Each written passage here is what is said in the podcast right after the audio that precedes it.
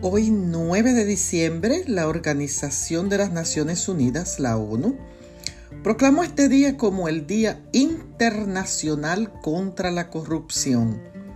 Este día fue creado con el objetivo de frenar y eliminar en todos los países del mundo los actos de corrupción por parte de hombres y mujeres que se aprovechan de un cargo de poder para enriquecerse y lastimar a los demás es un hecho que la corrupción aumenta en tiempos de crisis y los niveles educativos bajan, la criminalidad sube y tenemos pocos puestos de trabajo debido a la excesiva burocracia.